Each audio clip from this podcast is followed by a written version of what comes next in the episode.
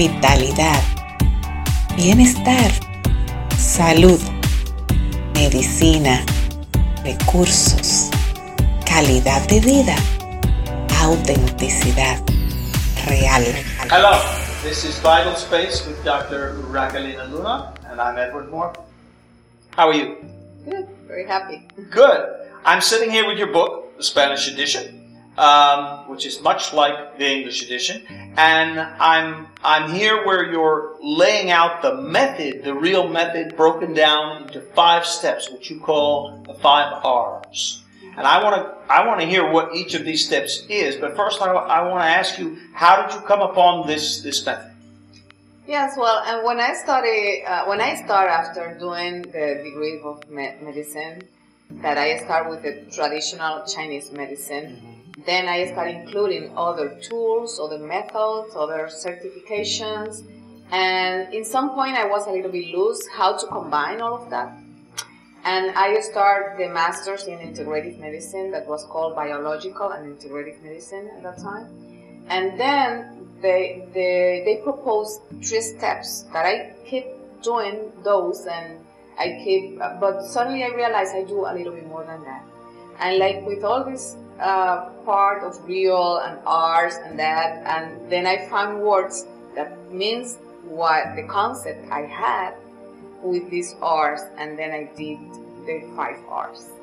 The five R's. We have review, remove, repair, revitalize, and resignify. Exactly. Let's take each in turn. Yeah. The review is the first, and also the five. I need to say that the way that I put it in the in the uh, in, the sign in the image is following the five movement in the traditional medicine. So I was inspired Traditional Chinese Chinese medicine, Okay. the, the five movement, the five elements, how many ways that people call them. Then I use it. That's why the first one is staying the base in the in the left side, and then goes in these ways, like following a, a like a pattern that is more nutri- nutrient, like it's called the the the Yan movement.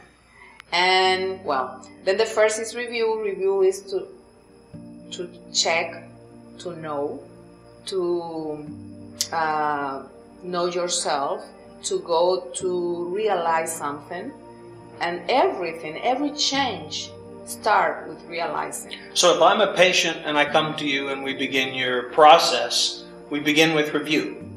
Yeah, Well, and and- review interview for me as a doctor is to know yourself, to know you, to so ask my, medi- questions. my, my medical your history. medical history, who you are, from where you come, your stories, and what is going on in you. This is review.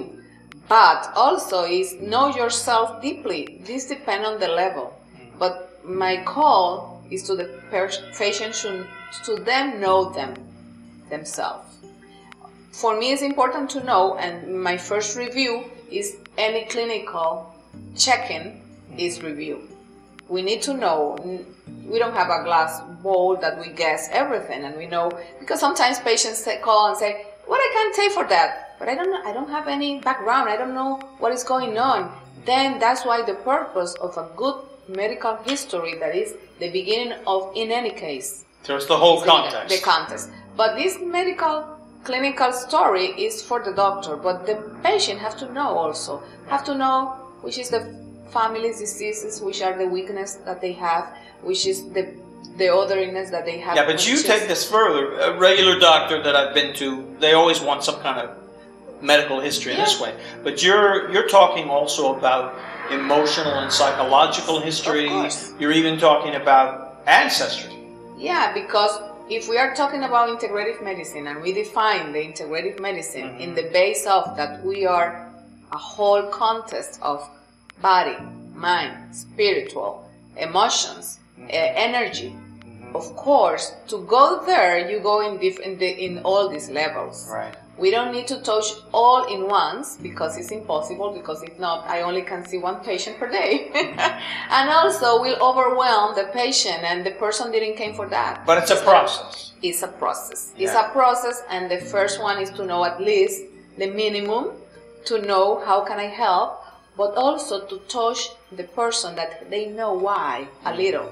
and that encouraged them to, to do more, to find out what is mm-hmm. going on, and that. But the mm, first is to to realize something is going on and I need help. Okay. Something is going on and I need to move forward or do something, even with help, without help. Okay, that's so we got review. I've got an Review. introduction to review. Exactly. Remove. remove. Once I found how many things I have that are burdens, even physically, emotional, in any context, Uh-huh. is just let go. Ah, It's just detoxify. It's just uh, a liberation. Mhm. Have uh, be and in the system. If we go to the body, only in this process of letting go, only in this process of removing toxins, uh, eating healthier, uh, having less contamination in our uh, that only that start helping. Even sometimes without putting any uh, supplement or any therapy or any medicine, sometimes just removing, we start the the body starts So physical detox is pretty standard. But then Yeah. again, you're also talking Uh, emotionally, exactly. psychologically. and even the spaces because if you have in a house and everything is, is around and you have you don't have a space for everything you don't have vital space detoxify your house. yeah Okay. take away everything that you don't need Okay. and everything that you don't need also sometimes it's also a scarcity thinking like i will need that later you know but in essentially it's more about having a vital space where you can breathe and you can interact and you have the minimum now there is a current that talk about like a little bit minimalism mm-hmm. you know and it's something about that in the body too and in everything it's like have what you need Okay. exactly I got it. Remove. Okay, repair It's the third Yeah. step. That is based on that the system, the human being, has been created perfectly with the mechanisms of auto repair, Auto reparation. reparation. Auto repair. Thank you for helping my English. auto reparation. Uh-huh. We can, we have the mechanism to come back to the normal. We have the word homeostasis, that is uh, like the this this uh, Oh, homeostasis. Yeah, yeah. homeostasis, Yeah. the, me- the physiological mechanism to come back to the to the balance. The body self-regulates. Self-regulation, Yeah. self-regulation. We have the, the the design. We lose it in the way. Part of why you saw only detoxifying uh, can get better is because you recover sometimes these mechanisms that are blocked by toxins, by feelings, by uh, bad habits, by other illness that you know overlap one and the other, and then stop this mechanism. And you need pills, and you need that, and you need the other. Then letting the body and helping the body to come back to this reparation, to this uh, come back to the balance, it just works better. So this would include therapies or surgery or repair in that sense, as well as stimulating the body to do its own Yeah. auto reparation. Exactly, exactly. If we are talking about uh, illness, disease that are chronic, many times you can use, especially this this that we call that we explained before, uh, complementary tools, and we can use diet. We can use um, diet is essential in everything. You have to change the way you eat. That's clear. But also we can start doing exercise. We can start doing different things, and sometimes with that, in a in a person that is not too deeply damaged, that doesn't have cellular compromise or tissues compromised very deep, uh, you can come back to the normal. But sometimes you need the pill, you need the surgery, you need anything that can help you because that depends on the stage Right. that you are. Okay, revitalize is stage four. Yeah.